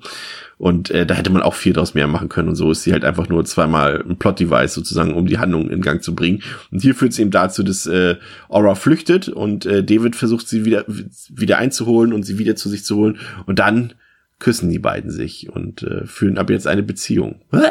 Ja, ging ein bisschen schnell. äh, Pascal runzelt wahrscheinlich schon wieder mit seiner Stirn. Ja, so, ja, ja, das ist halt genau wieder dieses holprige Storytelling einfach, ne? So man, ich kann die Beweggründe der Figuren einfach nicht wirklich nachvollziehen. Ich habe nicht mitgeschnitten, ab welchem Zeitpunkt Aura sich jetzt anscheinend auch romantisch für David interessiert. Ähm, auch jetzt das, ja, und auch andererseits und dann natürlich die Beziehung mit oder ja dieses diese Affäre nenne ich sie mal mit Grace, hm, passt irgendwie auch alles nicht zusammen und bringt natürlich dann halt aber auch zeitgleich eigentlich die Hauptgeschichte nicht unmittelbar weiter. So mit diesem Teil des Films konnte ich dann tatsächlich, ich glaube, am wenigsten was anfangen. So, dann sagen wir zumindest mal so mit diesem, ja, mit diesem Abschnitt des Films. Man Das erkennt war zumindest hier ganz schräg. gut, man erkennt zumindest hier ganz gut, dass, dass zumindest Argentos Anliegen doch irgendwie dann, also egal jetzt, ob das es holprig umgesetzt ist und irgendwie beim Zuschauer auch emotional nicht so ganz ankommt, äh, du siehst aber, dass sein Hauptaugenmerk einfach viel mehr auf äh, diesen zwischenmenschlichen Dingen und dieser doch eher ja, traumatischen, dramatischen Geschichte äh, liegt und viel weniger auf, auf den Horroraspekten oder auf den Thriller-Aspekten, wie man es eben sonst gewohnt ist. Das merkt man eben, er lässt sich hier wirklich in dieser ersten Stunde doch extrem viel Zeit dafür, André. Ja, absolut. Sehe ich, sehe ich halt, also kann ich eigentlich nicht unterschreiben, was Pascal gesagt hat. Sehe ich, sehe ich halt ganz genauso. Ähm, ich, ich bin da einfach, ich bin auch, habe richtig gemerkt, wie ich, wie ich auch bis zu dem Zeitpunkt noch hier, wo an dem wir jetzt sind, ähm, war ich immer nicht richtig im Film drin. Ich habe wirklich bei Trauma eine ganz lange Zeit gebraucht, dass ich mich auch wirklich so jetzt, okay, jetzt, jetzt bin ich im Film, jetzt, ich gucke gerade ein Argento und ich weiß eigentlich, auf was ich mich freuen kann. Aber mich hat bis zu diesem Zeitpunkt auch gerade so genau das, was, was du gerade gesagt hast, ähm, hat mich immer noch so gestört. Das war wie so eine, als ob der Film mich echt so weggestoßen hat. So, ich wollte, ich wollte ihn mich gerne darauf einlassen, weil ich auch eigentlich voll Bock auf ihn hatte. Aber all die Sachen, die wir bis jetzt angesprochen haben, ähm, haben mich die ganze Zeit noch so, so, so abgehalten, so, so richtig, richtig reinzugehen. Und das eben auch so ein Punkt, der mich hier, ähm, der mich nach, auch nach wie vor sehr, sehr gestört hat, ja. Man findet dann äh, heraus, dass der Killer nur bei Regen tötet. Das ist ja äh, eigentlich auch durchaus, ja, hätte man auch jetzt schon drauf kommen können als Zuschauer aufgrund der, der Morde, die bisher nur bei Regen stattgefunden haben. Und dann kommt eben dieser weirde Story-Kniff, dass die Geliebte, beziehungsweise jetzt der Ex-Geliebte von David, also Grace, mehr oder weniger aus Eifersucht in der Klinik anruft und sagt hier, der David, der hat hier die Aura da und äh, die holen die dann zurück in die Klinik. Und das ist halt auch wieder, na. Und das ist generell so, ein- so ein Problem, was sich hier aufmacht, wie ich finde, in der Klinik. Und es ist ja nicht das letzte Mal, dass Aura irgendwie in die Klinik kommt oder irgendwelche Leute rein oder raus aus der Klinik müssen. Da hat der Film für mich das Problem, dieses, dieses Raum- und Zeitproblem, das wir auch schon mal bei ein paar Filmen hatten, dass man nicht das, also dass diese Klinik, also dadurch, dass man so oft in die Klinik rein und rauskommt aus irgendwelchen fadenscheinigen Gründen, hat man das Gefühl, dass man halt da auch einfach so rein und raus spazieren kann als Patientin. Ne? Das wirkt immer so. Ja, Aura wurde zurück in die Klinik geholt. Okay, David hat sie wieder rausgeholt. Okay, die haben sie wieder reingeholt und die hat sich selber wieder rausgeholt. So und das ist halt so, warum? Also es war irgendwie weird und ähm, Jedenfalls versucht man dann irgendwie herauszufinden mit Medi Einsatz von Medikamenten, äh, wer, herauszufinden, wer hinter diesen Morden stehen könnte. Und äh, in der Klinik quasi, äh, geistert aber gleichzeitig auch, weil es, es regnet ja draußen auch der Killer umher, der äh, am Personal munter sein Blutwerk verrichtet, aber eben auch David, der eben, wie von mir angekündigt, versucht, Aura rauszuholen, was ihm dann auch im Tumult gelingt. Und das ist irgendwie, also das mit dieser Klinik, das hätte man, das hat mir nicht gefallen. Die Klinik als Location nicht. Ähm, die ist halt auch schon seit Halloween 2 so ein bisschen auserzählt. Ähm, aber generell auch das, das ganze Personal, was dazugehört, da ist auch noch der äh, Dr. Judd, der so, so unsympathisch ist und auch so übertrieben dargestellt wird und auch schauspielert. Ähm, ich weiß nicht, also diese Sequenzen dort generell alles, was mit so ein bisschen, obwohl es so interessant sein könnte, ne? André, äh, Pascal, ihr habt es vorher gesagt, äh, das bietet ja so viele Möglichkeiten mit, mit Auras Behandlung, mit ihren psychischen Problemen umzugehen, da was thematisch draus zu machen. Aber ich fand, das waren für mich tatsächlich wirklich die schwächsten Parts im ganzen Film. Ja, ich ähm, habe auch das Konzept dieser Klinik nicht ganz durchblickt, ob es jetzt eine geschlossene Anstalt ist, ähm, weil wenn, dann ist ja offensichtlich nicht sehr gut da drin, ihre Leute äh, beisammen zu halten, weil ich meine jetzt, gut, ich jetzt wissen die vielleicht nicht, dass sie so ähm, suizidal schon ist, aber ähm, nichtsdestotrotz hat sich weird angeführt. Ich hatte immer, ist jetzt in einem normalen Krankenhaus, ich habe keine Ahnung. Ne, ist sie offensichtlich nicht, aber andererseits äh, kann da ja halt wirklich jeder ein und aus, wie er möchte. Äh, da bin ich ganz bei dir. Ich finde das ähm, das hat sich auch irgendwie schräg angefühlt. Und dann die Mordszene, ja, na, es ist, also weder ist halt der Mord dann, der dort geschieht, besonders cool, noch funktioniert das so gut, wie es halt in anderen Argento-Filmen funktioniert, dass halt auch die Spannung so sehr erzeugt wird, weil dieses Drumherum sich so seltsam anfühlt. Das geht später ein bisschen besser für mich, aber hier ist es immer noch so, nee, werde ich auch nicht richtig warm mit dieser, dieser Szene. Und auch all dieses, mich hat davor schon genervt, dass sie dann einfach wieder, das ist immer, wenn sie in die Klinik kommt, ist es irgendwie fadenscheinig. Also dann die Grace, die anscheinend auch genau weiß, wo sie anrufen muss, weil because, ähm, klärt dann halt, dass die wieder abgeholt wird. Und äh, auch noch im Restaurant hat mich ja auch genervt, dass dann diese komischen, äh, ja, wie auch immer, Jugendamt oder Klinikmitarbeiter halt an der Straße vorbeifahren und dann durchs Fenster in ein Restaurant gucken ähm, und da zufällig dann sie am Esstisch sehen. Das war auch schon schräg. Mhm. Ja, nee. Ähm, das hat ja, die sagen ja auch dann noch, sie sind Polizisten und auf dem Rücken stand ja dann irgendwie sowas von Jugendamt auf den Klamotten. Also es war auch irgendwie. Ähm, ja, keine Ahnung. Auch irgendwie seltsam, ja. Und dann, André, dann gibt's die äh, immer wieder aufkehrenden, aufkommenden Einschübe mit dem kleinen Jungen, der quasi, wir wissen es noch nicht so genau, weil alles um ihn herum ja das Ganze so ein bisschen anzweifelt, äh, dass er quasi gegenüber von dem Killer wohnt und ähm, den Killer immer beobachtet und eigentlich auch Hinweise dazu gibt. Das ist natürlich jetzt irgendwie ein klassisches Hitchcock-Motiv, ne? Wir kennen es, äh, das Fenster zum Hof. Ähm, jemand beobachtet von gegenüber eben die Schandtaten oder die, äh, die Mordtaten des Killers, in dem Fall jetzt hier nicht die Morde, aber zumindest äh, das ja, sozusagen die, die Stilisierung des Killers. Und ähm, lustigerweise kam, das ist auch immer dann der Unterschied, ähm, der da sehr gut zur Geltung kommen. Ich habe so ein bisschen gelesen, auch in den Kritiken und so weiter, dass eben diese Szenen zum Beispiel in, in Amerika überhaupt nicht gut ankamen und äh, die fanden das richtig doof, die Amerikaner, und das italienische Publikum fand das zum Beispiel am interessantesten. Und das hat dann auch eben beim Dreh auch dafür gesorgt, dass es viele Irritationen gab bei so Testscreenings und so weiter. Und da gab's, wurde viel umgeschnitten und auch viel nachgedreht. Eigentlich äh, wollten sie den, die, ich glaube, die Produzenten wollten den Jungen dann noch rausschneiden, komplett aus dem Film, bis auf im Finale. Argento hat dann aber gesagt, das macht dann überhaupt keinen keinen Sinn, wenn der Junge dann erst im Finale für den Showdown auftaucht und so weiter. Und äh, das merkt man auch wieder in diesem Film. Es wirkt irgendwie, ja, es ist am Ende wichtig für den Film, aber es wirkt auch irgendwie wie ein Film, der parallel abläuft, oder André? Ja, ich finde den, den Jungen auch so zwiespältig. Ich finde es irgendwie interessant, ähm, aus der Perspektive heraus, dass man einfach mal noch eine völlige andere Rahmenhandlung noch hat, die Teil des Ganzen ist, aber irgendwie halt noch ähm, ja, einfach Möglichkeiten offen lässt. Also aus der Situation kann ja, also bist ja erstmal eh, verwirrt, was, was soll das jetzt, ne? Also als er zum ersten Mal auftaucht, bist du erstmal jetzt, okay, was ist das jetzt für ein Charakter, habe ich noch nie gesehen, wo sind, wo sind wir jetzt hier eigentlich? Und dann dauert es ja einen Moment, bis du als Zuschauer auch checkst, so, ah, okay, ich verstehe, was, was der für eine Bedeutung haben soll im Film. Und da also prinzipiell fand ich es an dem Punkt interessant, weil ich mir dachte, okay, was macht er daraus jetzt? Ne? Also da, daraus, daraus kannst du ja noch mal, noch mal eine zweite Rahmenhandlung oder einen zweiten roten Faden spinnen, der durchaus äh, was Spannendes liefern kann, aber das dauert ja auch eine Weile. Erstmal bist du ja auch quasi ratlos, ne? Und kannst diesem Jungen zwar folgen und weißt schon so, was er, was er darstellen soll oder was er tut, Ähm, aber so richtig spannend oder jetzt irgendwann im ersten Moment irgendein, irgendein Benefit für den Zuschauer gibt's ja trotzdem nicht. Du weißt nur, das wird auf was hinauslaufen mit dem Jungen. Und das bleibt ja erstmal dabei. Von daher, ich fand es an dem Punkt interessant. Ähm, erstmal, aber ja, mehr dazu dann, dann später noch. Aber erstmal, generell fand ich es jetzt mal nicht schlecht, erstmal, den, den noch so als zweiten, als zweiten Arm so zu installieren, sag ich mal.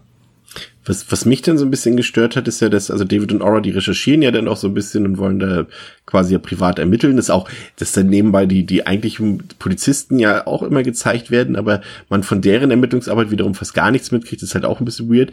Jedenfalls äh, finden die dann dieses Foto von, auf dem diese Krankenschwestern und dieser Arzt, Dr. Lloyd, was glaube ich drauf sind, und sie erfahren, dass quasi alle irgendwie die die verwickelt, war, verwickelt waren in die ganze Sache mittlerweile, also die auf dem Foto sind, mittlerweile tot sind oder irgendwie umgebracht wurden äh, und ein paar eben noch nicht. Und alle waren scheinbar irgendwie an einem Unfall verwickelt. Das kriegen die beiden raus.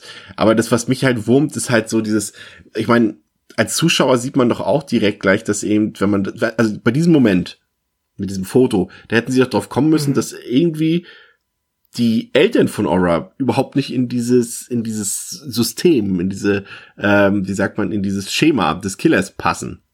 So also von der Persönlichkeit, wer sie sind sozusagen. Also sie passen halt nicht da rein. Alle anderen Opfer, und das zieht sich ja durch den Film durch, sind irgendwelche Leute, die im Krankenhaus arbeiten, Ärzte, Krankenschwestern, äh, Chiropraktiker und so weiter. Und da passen noch die Eltern von Aura überhaupt nicht in diese Reihe rein. Mhm. Und das hätte man vielleicht irgendwie ein bisschen, bisschen logischer aufklären können. Aber naja. Ja, die beiden sind halt einfach keine guten Detektive. Ja, sie verdächtigen ja auch sofort plötzlich eine Frau, die auf dem Foto ist, die aber noch lebt. Und äh, sie wird ja, äh, David und Aura beschatten diese Frau dann. Und äh, ja, das äh, sorgt dann im Endeffekt dafür, dass äh, wir sehen dürfen, wie sowohl die Freundin dieser Person auf dem Foto umgebracht wird und eben die Verdächtige selbst auch getötet wird. Ähm, da fand ich es äh, ganz süß, äh, ne, süß, smart, äh, dass äh, um dieses Regenmotiv wieder reinzukriegen, mhm. dass der Killer ja, um die eine Frau umzubringen, eben äh, den Feueralarm auslöst, damit es regnet in dem Zimmer. Das fand ich eigentlich ganz ja. interessant, aber es wurde auch gleich wieder zunichte gemacht durch den sprechenden Kopf, der ohne Lunge ah, redet. Ah, ne? das, war, ah, das war schlimm. Ah, ja. das, das, das war ein Moment im Film, da habe ich wirklich so gedacht, da habe ich, da hab ich wirklich laut gesagt, so, ach komm schon, wirklich. Da saß ich wirklich vom Fernseher so, nein, mach das doch nicht. Mhm. Mach das doch einfach nicht. Du bist die ganze Zeit, ich dachte mir so, komm, du bist so bodenständig, ja. ja. Äh, die, es war ja nicht so, dass die Seance jetzt hier irgendwie einen paranormalen Film eingeleitet hat. Das war ja wirklich nur eine Randnotiz, die keinen Bewandtnis für den Film hat. Der gesamte Film ist komplett bodenständig und dann so ein Quatsch einfach. Weißt du, es hätte in, seiner, in der Fantasy-Phase quasi in Suspiria und in Phenomena ja, von mir aus, okay, geschenkt. aber, aber nicht in dieser, in dieser, äh, diese Zeit, hier versucht ja quasi Argento irgendwie auch so einen Film wie Das Schweigen der Lämmer zu machen. Einfach einen, einen bodenständigen so Serienkillerfilm. Ja. Ja, und, und dann so eine Szene, und das ist ja auch die einzige Szene in dem Film, ne? Und, äh, ja, das nee, es gibt zwei. Später kommt noch eine, da, da wird nur nicht geredet, aber trotzdem ist genauso dämlich apropos Kopf, äh, vielleicht äh, auch mal die Effekte dabei, die ist ja hier immerhin von, von Tom Savini. Ich muss sagen, ich war selten, also wenn ich es nicht vorher schon gewusst hätte, als ich den Film das erste Mal gesehen hätte so, und das im Nachhinein erst gelesen hätte, wäre ich noch richtig enttäuscht, noch enttäuschter gewesen. Äh, muss ich sagen, gehört jetzt nicht unbedingt zu den besten Effektarbeiten von Savini. Auch schon der Kopf von der schwarzen Chiropraktikerin am Anfang, das sah alles nicht so wirklich Echt, gut gemacht du? aus. Naja, ich, ich fand schon, dass Also ich finde halt, du merkst, also er konnte sich halt nicht austoben, weil der, der, also es ist jetzt kein Gore-Film so. Also die Boah. Effekte sind schon hart, aber äh, es, es, es splittert ja jetzt nicht hier rum minutenlang. Ähm, ich fand aber die, die Momente, die da waren, waren schon ordentlich und sahen echt schmerzhaft aus. Und die Köpfe fand ich auch immer eigentlich sehr ähm, halbwegs realistisch. Also ich finde da seine Arbeit wieder sehr, sehr ähm, gelungen eigentlich. Er kann Vielleicht sich halt nicht groß alles entfalten, sage ich mal. Ne? Also er kann nicht viel machen groß. Vielleicht sollte ich nicht immer auf Pause drücken in solchen Momenten, um mir das anzugucken. aber es sah halt, es sah halt in der Opening-Sequenz eher fast aus wie ein, wie ein ich, ich, mit brauner ich, Farbe bemalter Ballon dir, aus. Aber ich gebe dir recht, ich gebe dir recht, es schwankt ein bisschen. Ähm, aber ich fand die eigentlich überwiegend hat man sein gutes Handwerk schon erkannt, fand ich. Es, es ist halt nur nicht gerade ausufernd natürlich. Ja, es ist halt auch interessant, ne, dass man, dass scheinbar irgendjemand gedacht haben muss, dass das amerikanische Publikum jetzt nicht diese diese Gewalt-Arien äh, braucht von Argento, die man so gewohnt ist. Aber ich meine zu diesem Zeitpunkt, ich meine, die Amerikaner haben doch auch alle sämtliche Nightman Elm Street und Freitag der 13 und sowas Filme gesehen. Also sie sind es ja durchaus gewohnt, wenn es da ein bisschen ruppiger zur Sache geht. Und deswegen fand ich es interessant, dass man das hier so doch relativ zahm gelöst hat und dafür dann eben noch Tom Savini geholt hat, dafür, dass er dann einen und denselben ähm, Move quasi einfach äh, endlos ausführen konnte. Gut, es gibt ja dann noch eine Szene mit dem Fahrstuhl, zu dem wir gleich noch kommen, aber ähm, die auch, aber ich glaube, ich meine gelesen zu haben, ähm, ich habe noch ein bisschen in, in, in meinem Argento-Buch von Alan Jones gelesen, dass dort deutlich drastischere Szenen geplant waren, teilweise auch gedreht waren, zum Beispiel bei der Fahrstuhlszene, die dann aber eben äh, ja nicht in den Film übernommen wurden, um eben äh, die Massenkompatibilität ähm, in Anspruch zu nehmen, leider irgendwie. Mhm. Ja, ja, ich finde auch tatsächlich, da ist äh, so ein bisschen Savini, ja, vielleicht, ja, wer weiß, vielleicht hat es mir Spaß gemacht, aber fühlt sich ein bisschen fehl am Platz an. ist halt so ein bisschen ähm, schade, wenn man, wenn man es halt vorher liest, dann erwartet man natürlich irgendwie auch, ähm, ja, dass da ein bisschen mehr Blut spritzt oder es ein bisschen mehr zur Sache geht. Ich wollte auch noch mal zu dem Kopf sagen, ich finde das auch total, das hat mich auch sehr gestört. Ähm, weil ich finde, wenn halt jetzt tatsächlich da immer, wenn Argento da irgendwelche, sag ich mal, ja, ein bisschen abgedrehtere Motive irgendwo verbauen will, dann hätte er ja sogar die Chance gehabt, das dann in ähm, einer Szene zu tun. Und zwar, ich glaube, die ist jetzt auch zum Zeitpunkt, wo wir sind, schon passiert. Auch eine seltsame Szene, wie ich finde, ähm, weil der Arzt jetzt äh, Aura irgendwelche roten Bären gibt, um sich äh, an Dinge zu erinnern. Und da haben wir ja auch noch mal eine sehr ähm, die, wie ich finde, sehr coole Argento-eske ähm, Szene mit so abgefahrenen Bildern und alles ein bisschen, ähm, ja, alles ein bisschen arzi irgendwie, das fand ich ganz cool. Da hätte man halt irgendwie, wenn es ihm jetzt darum geht, dann nochmal, wenn das sein Motiv ist, der abgetrennte Kopf, der spricht, hätte man ihn vielleicht dafür bauen können, keine Ahnung. Aber ich fand den halt an der Stelle jetzt auch sehr, sehr unnötig. Ja. Ähm, Jetzt ist dann der nächste Verdächtige, plötzlich Dr. Lloyd, äh, der hier quasi von Brad Dourif gespielt hat, der hier einen kleinen Nebenauftritt äh, hat sozusagen und äh, David versucht irgendwie Informationen zu gewinnen, aber Dr. Lloyd flippt komplett aus, was ihn nicht gerade unverdächtig macht, würde ich behaupten. Aber äh, das spielt dann auch keine große Rolle, ob der jetzt so verdächtig ist oder nicht, weil er eben dann äh, relativ zügig äh, geköpft wird. Äh, was das, das war ein, ein charmanter Moment, fand ich, weil die Gerätschaft des Killers, also diese äh, mobile Gerotte, dann einfach mal nicht so richtig funktioniert hat aufgrund der Kette des Doktors. Und äh, da musste eben der Fahrstuhl herhalten. Das fand ich äh, durchaus, ähm, ja, das hatte so einen menschlichen Moment mal beim Killer. ähm, ja, und ähm, dann auch wieder so eine seltsame Szene. Wir sind dann auf einmal wieder eben in der Wohnung von David und plötzlich ist der Dr. Judd aus der Chefarzt aus der Klinik dort und versucht einfach nachts an Aura ranzukommen, um äh, ja. diese wiederzuholen. Er ist einfach da in der Wohnung wir wissen nicht, wie er da reingekommen ist. Äh, es ist, er ist ja auch immer noch ein Arzt, ne? Also jetzt nicht irgendwie ein, in dem Sinne ein Krimineller oder sowas. Also es war irgendwie ein bisschen weird. Auf jeden Fall äh, misslingt sein Versuch und äh, er kann dann irgendwie noch flüchten, als die Polizei kommt, aber äh, verunglückt dann sozusagen und stirbt. Ähm, und in seinem, Ko in seinem Kofferraum werden dann die Köpfe der ganzen Mord Mordopfer gefunden.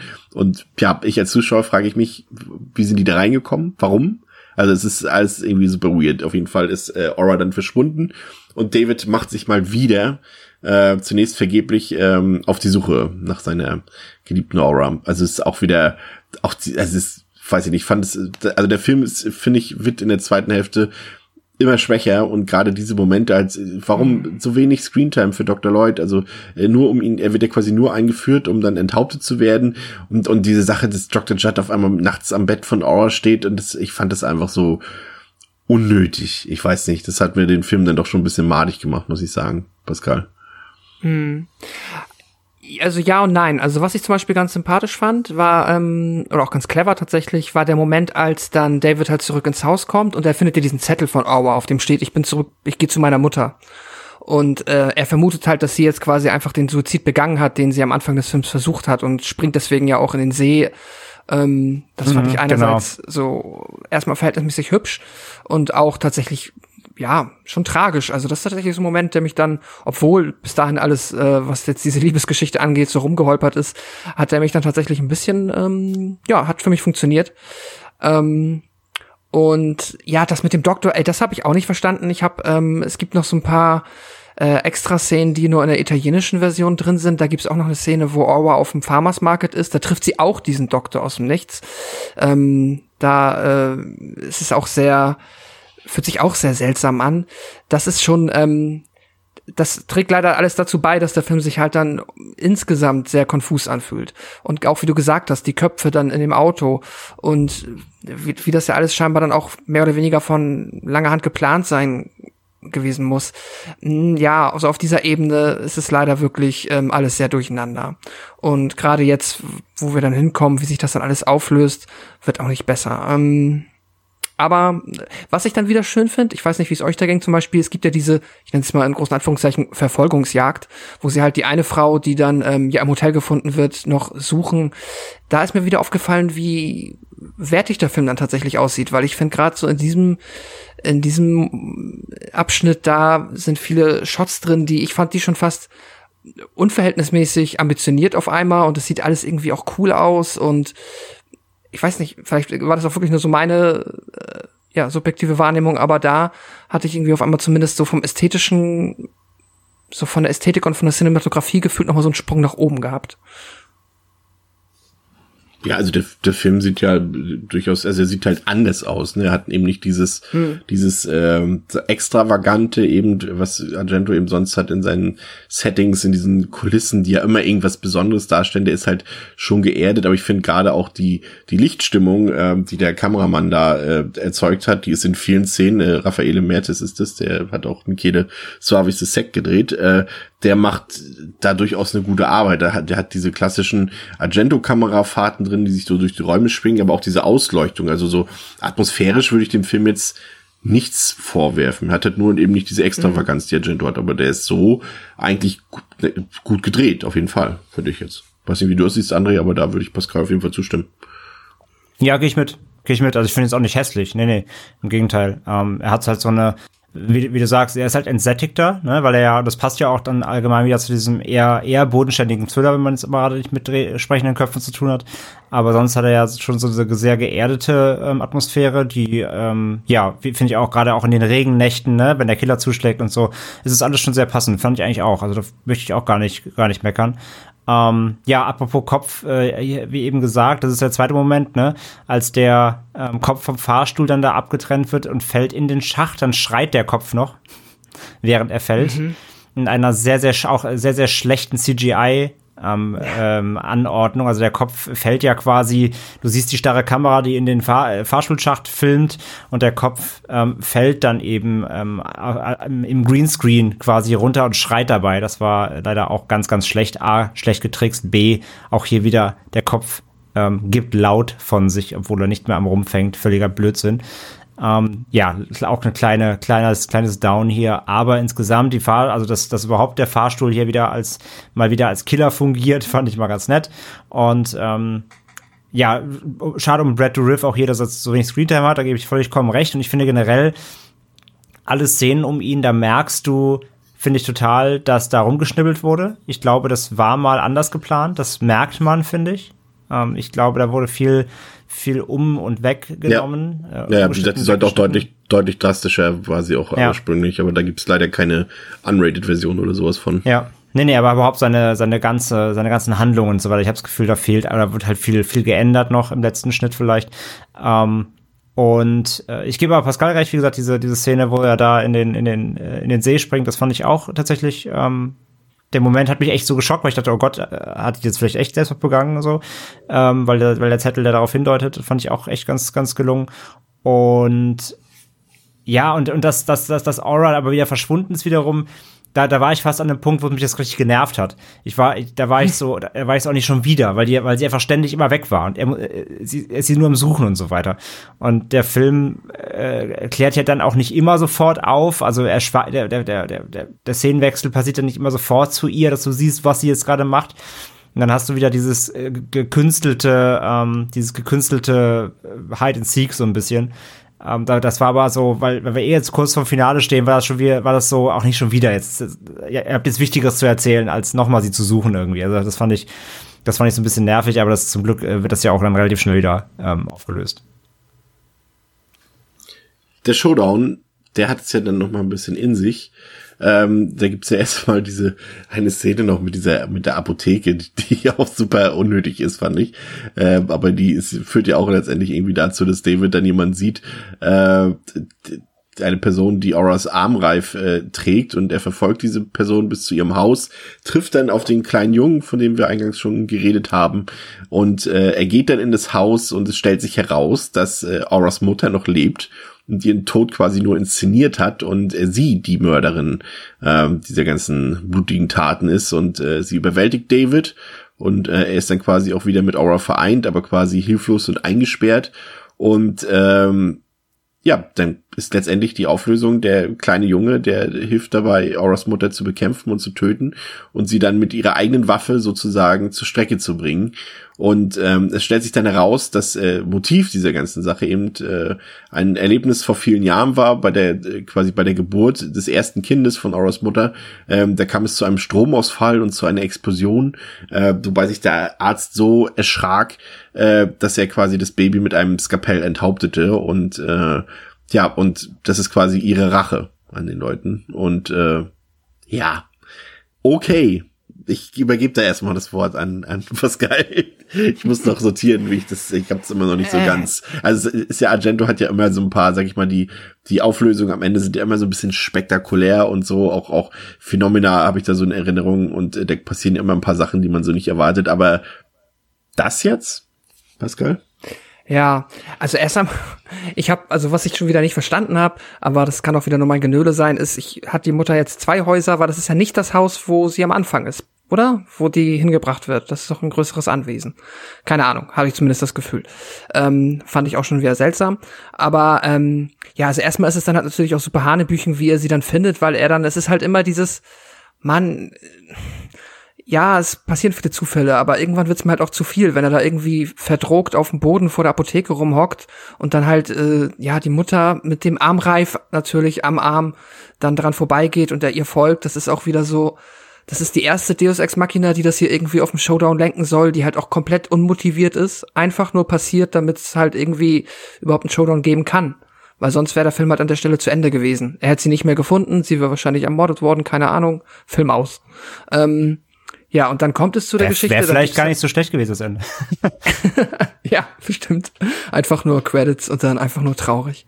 Ähm, ja, und dann äh, sind wir nachher in dem Haus, dann äh, dieser komische, Sto also diese, ja, diese Auflösung, das Motiv ist halt auch.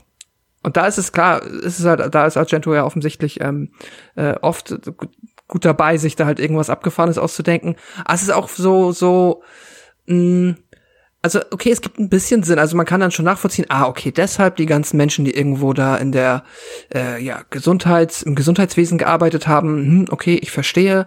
Der Doktor, die Krankenschwester, die Chiropraktikerin. Aber dann halt das ganz Konkrete. Das ist okay, sie hat ein Kind geboren, es hat äh, draußen geregnet, deswegen kommt, das ist dann der Grund dafür. Dann ähm, wurde das Kind aus Versehen vom Doktor enthauptet. Ähm, und dann hatten sie diese komplett nachvollziehbare Idee äh, der Mutter, der gerade ihr Neugeborenes ähm, ja aus Versehen ja, das halt tragischerweise gestorben ist. Das nächste, was wir mit ihr machen, ist, wir geben erstmal eine geile Stromtherapie, damit sie alles vergisst. Ist, ähm, ja, auch gar nicht an den Haaren herbeigezogen. Ähm, ja, mochte ich nicht. Fand ich ähm, nicht so geil. Und dass dann natürlich halt der Junge dann auch noch die Final, also noch die zweite Deus Ex Machina äh, darstellen muss, indem er halt auch komplett, na was heißt komplett unmotiviert, er hat ja schon, okay, gut, man kann sagen, er hat die ganze Zeit irgendwie gemerkt, da ist irgendwas seltsam drüben, ähm, aber dann kommt halt auch im rechten Moment, steht er dann halt auch an der richtigen Stelle mit dem richtigen Gerät in der Hand und schafft dann das äh, Kunststück mit dieser automatischen Garotte halt äh, die Mutter nochmal zu enthaupten. Und ja, ohne den Jungen wäre es halt auch, der Junge ist halt maximal wichtig an der Stelle, weil ohne den Jungen wäre halt der Film genau 180 Grad andersrum ausgegangen. Sie hätte beide wahrscheinlich getötet, aber äh, ein Hoch auf den kleinen Jungen mit seinem Kescher, der gerne äh, Insekten fängt und die Nachbarn beobachtet, dass er der eigentliche Held dieses Films ist, denn ohne ihn, er ist eigentlich der Einzige, der was richtig gemacht hat. Wie hat dir das Finale gefallen, André? Ähm, das, das Lustige ist auch, ich habe auch nicht verstanden, wie der Junge die Mutter getötet hat so richtig. Also wie er das Gerät eingesetzt hat, weil er kam ja nicht an sie ran. Ne? Also wir haben ja, Ja, ich gelernt, glaube, dieses Ding, ich glaube, dieser Draht von dieser mobilen äh, Garotte, der ist ja relativ äh, dehnbar und den kann man auch relativ weit auswerfen und ich glaube, das hat er auch getan. Und dann die Mechanik dahinter ist ja dann, dass dieses Gerät automatisches Enge schnürt bis zur, Ja, ja, schon bis klar, zur schon klar. Enthauptung. Aber und ich glaube, er hat es einfach weit Sie haben das, ausgeworfen. na, ich glaube, ich glaube eher, das war so ein bisschen, kennt ihr das auf dem Rummel, so Ring werfen? Wenn du so Ringe über so Gläser werfen musst. musst. Ja. Ja. Ich, ich glaube, so war das eher. Das, das wird, also, das haben sie auch nicht mehr so richtig gezeigt. Deswegen sage ich ja, dass die machen immer so ein bisschen äh, shady um Ja, aber es ist dieses auch gut, was Tool. du nicht, was du nicht darstellen kannst, das zeige ich gar nicht erst. Das ist ja Genau, und ich glaube, er hat das einfach so fallen lassen. Es hat sich halt genau in ihren Kopf. Er war so wie der Ringwerfer auf dem Rummel. Er hat das Ding in ihren Kopf geworfen äh, mit sehr viel Skill. Ähm, ja, gehe ich halt komplett mit. Ähm, es, es stimmt komplett. Der äh, Junge war halt jetzt hier wirklich das, ähm, das Deus Ex Machina. So, er, er musste da sein, um die Situation zu retten. Und ja, ich habe ja vorhin gesagt, ich fand den Jungen, als er eingeführt wurde, erstmal per se interessant, weil ich mir dachte, okay, sie machen hier noch so einen Zweig auf, der irgendeinen Effekt haben wird, dass der Effekt halt leider wirklich nur dafür da ist, ähm, den Tag zu retten, ist halt ein bisschen wenig. Hätte ich mir halt dann doch mehr gewünscht. Und naja, dass er, woher er dieses Gerät kennt und dass, dass er weiß, dass er das eben wie ein Hula-Hoop-Reifen um ihren Naja, Kopf werfen also muss. das, das kann man ja dadurch erklären, dass er das ja relativ häufig beobachten konnte, wie zumindest äh, die Mörderin quasi dieses Gerät in die Schublade packt, aus seinem Zimmer aus. Also der Ja. konnte zumindest schon mal sehen, dass es es gibt.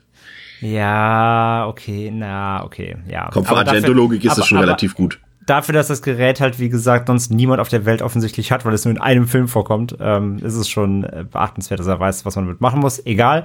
Aber trotzdem, der, der, der jungen Plot ist halt sehr dünn. So, also der ist nicht nur dünn, der ist ja quasi nicht vorhanden. Also er, der kriegt ja auch keine Backstory oder sonst irgendwas. Der ist wirklich nur dafür da, ähm, wie gesagt, den Tag zu retten. Da bin ich halt bei Pascal. Ist halt ein bisschen wenig. Also eingeführt wurde, habe ich dann noch ein bisschen was Smarteres für den noch erhofft. Ähm, aber ja, der ist wirklich dafür da, im Endeffekt, dass die Hauptcharaktere nicht sterben. Ist halt so.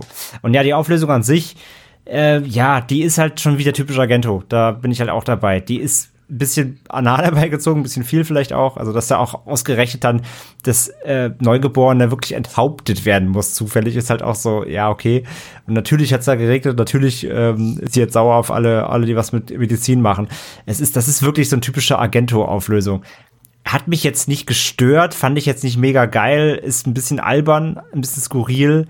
Ähm, ist aber irgendwie trotzdem kann man es dann auch so hinstehen lassen und man braucht ja irgendeinen Plot für, für, für den Killer. So fand ich, fand ich ganz okay.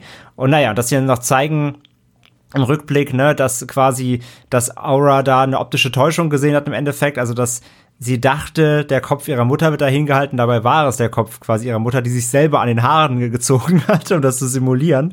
Eigentlich ganz, also in, ihr, in, der, in der Blödheit des Killers, in der Simplizität, eigentlich ganz smart, so zu tun, als hätte man seinen eigenen Kopf in der Hand, um das zu simulieren in der dunklen, reglerischen Nacht.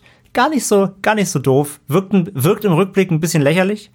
Ähm, fand ich aber trotzdem irgendwie eine ganz nette Erklärung, die halbwegs noch irgendwie, zu, also die zumindest jetzt nicht komplett, passt auf, an den Haaren herbeigezogen ist. Ha. ähm, von daher konnte ich auch noch mit leben. Also äh, alles in allem, das Finale war echt ganz okay. Das mit dem Jungen ist halt einfach super dünn. Da habe ich mir ein bisschen mehr gewünscht. So, ähm, wie gesagt, vielleicht wäre es der bessere Film gewesen, wenn es keine Rettung gegeben hätte. Vielleicht hätte sie einfach, vielleicht hätte es ein schlechtes Ende haben können, was auch, was auch immer.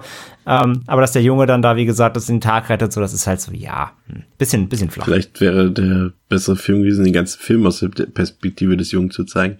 Pascal, Ja, dann, ja, nee, das haben wir schon gesehen, wie das endet. Dann hast du nämlich Book of Henry, das wollen wir alle nicht. das stimmt auch wieder. Pascal, dein Fazit zu Trauma. Ja. Ähm, ich glaube tatsächlich jetzt, ich habe viel immer ähm, natürlich auch kritisiert und gemäkelt. Das klang jetzt wahrscheinlich alles insgesamt ein bisschen negativer, als ich den Film dann halt tatsächlich am Ende wahrgenommen habe. Ich glaube, sorry, kurz ich reinhake, ich glaube, das können wir für uns alle schon mal stehen lassen. Habe ich so ein bisschen das Gefühl. Der Podcast kann, glaube ich, insgesamt jetzt sehr negativ. Mal gucken, wie wir das noch retten. Ja. Ja, aber das Ding ist halt auch einfach natürlich, das haben wir ja oft, ne? Es ist immer, kommt drauf an, von wo man kommt. Und das ist halt dann hier wieder Dario Argento. Und ähm, ich habe da jetzt auch schon ein paar sehr gute Filme von ihm, sehr, sehr gute Filme von ihm sehen können.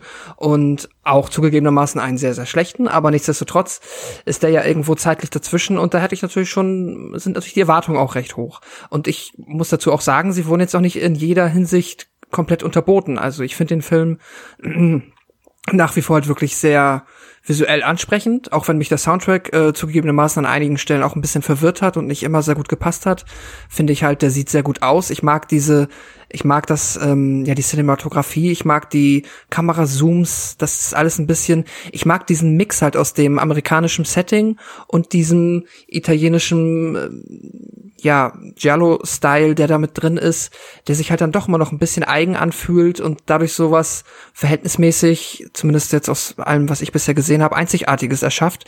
Das gefällt mir tatsächlich als sehr gut. Deswegen ähm, hatte ich so auf der rein visuellen, optischen Ebene tatsächlich recht viel Spaß mit dem Film. Und ich fand jetzt auch hier und da dann tatsächlich mal ein paar Momente ganz, ja, so, also klar, natürlich, die Kills sind relativ repetitiv, das nutzt sich irgendwann schon ganz gut ab, aber die Fahrstuhlszene hat mich dann am Ende trotzdem halt schon so ein bisschen, ähm, ganz, eigentlich ganz gut unterhalten. Die Hotelszene war auch sehr gut. Ähm, da ist schon ein bisschen was bei, aber nichtsdestotrotz kann man halt nicht, kann ich, komme ich halt nicht drum herum.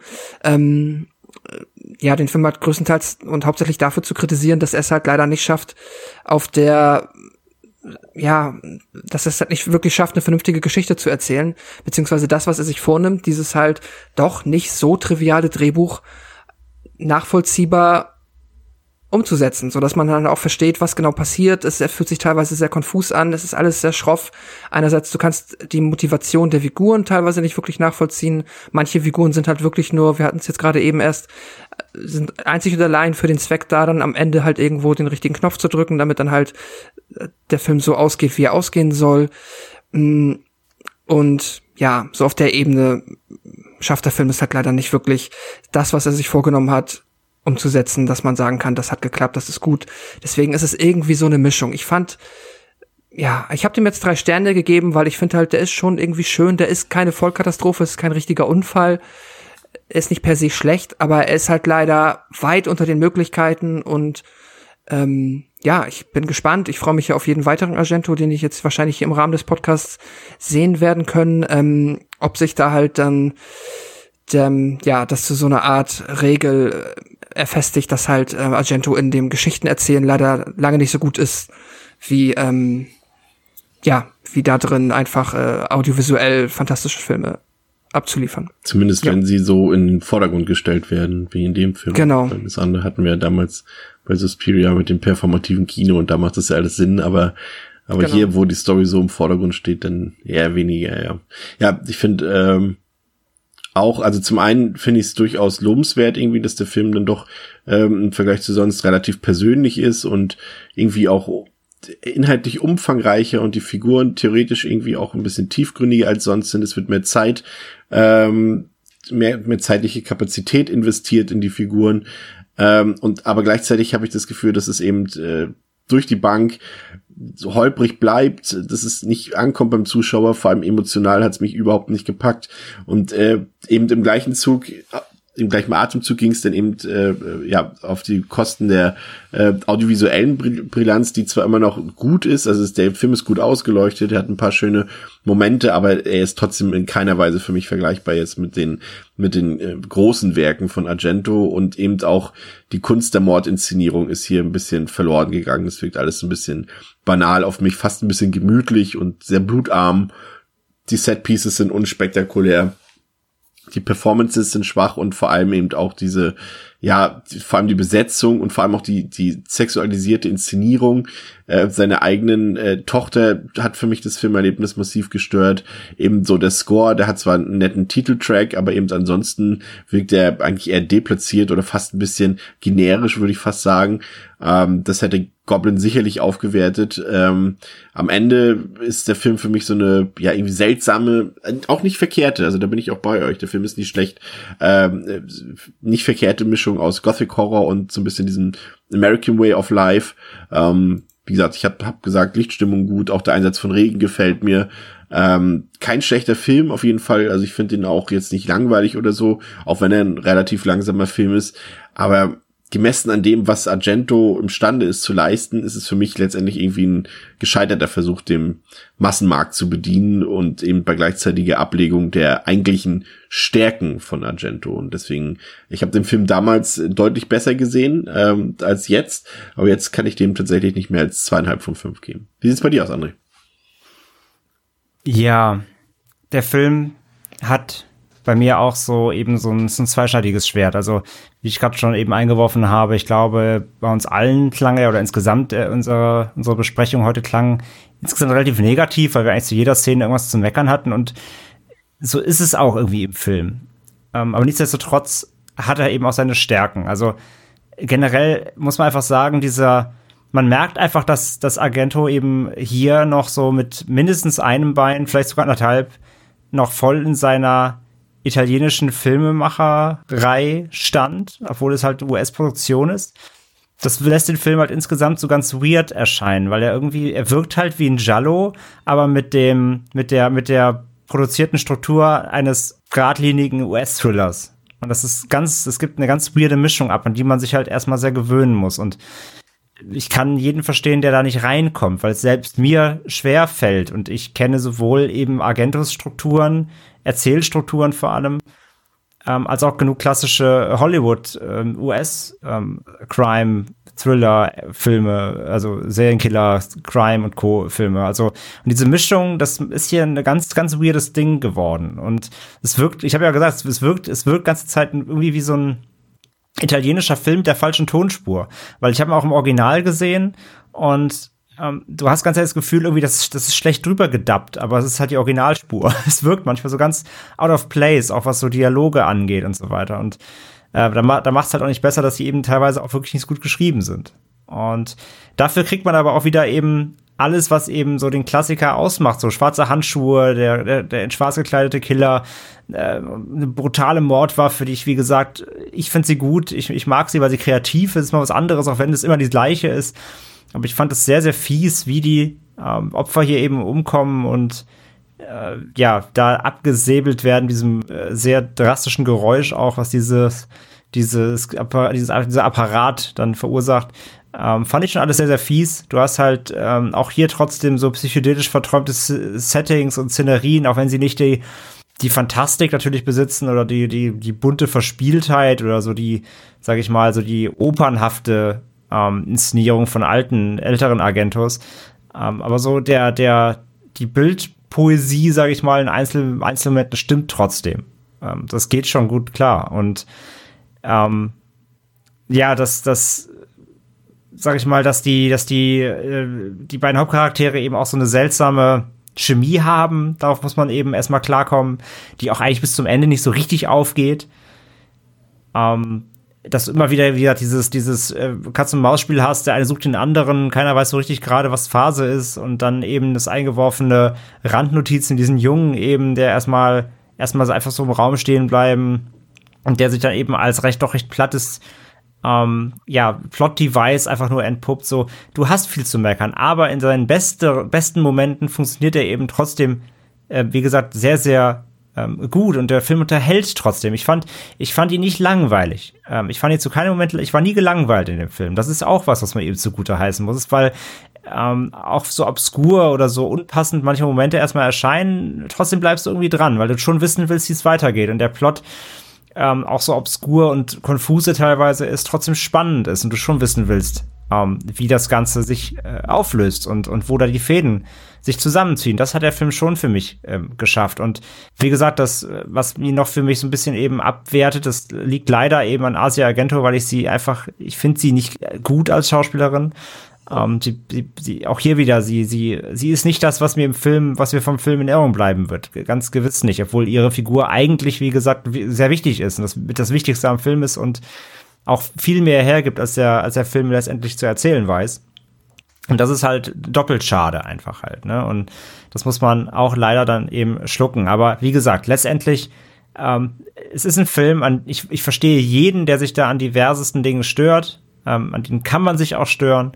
Und ähm, zu Recht, der den dafür auch abstraft. Ich konnte über vieles hinwegsehen, weil die positiven Aspekte dann doch überwogen haben. Und ja, habe dann doch am Ende des Tages einen relativ harten, wenn auch jetzt nicht überaus, äh, äh, gerade für Argento doch ähm, nicht zu ähm, expliziten ähm, ja, Serienkiller, Thriller slash äh, Giallo äh, bekommen, der mich bis zur letzten Minute trotzdem gut unterhalten hat, sehr solide und deswegen gebe ich ihm auch ähm, drei von fünf, aber auch anhand der langen Ausführung und der Erklärungsnot, sage ich mal, merkt man ja schon, dass das doch eine sehr, noch eine sehr gut gemeinte drei ist. Ja, vielen Dank.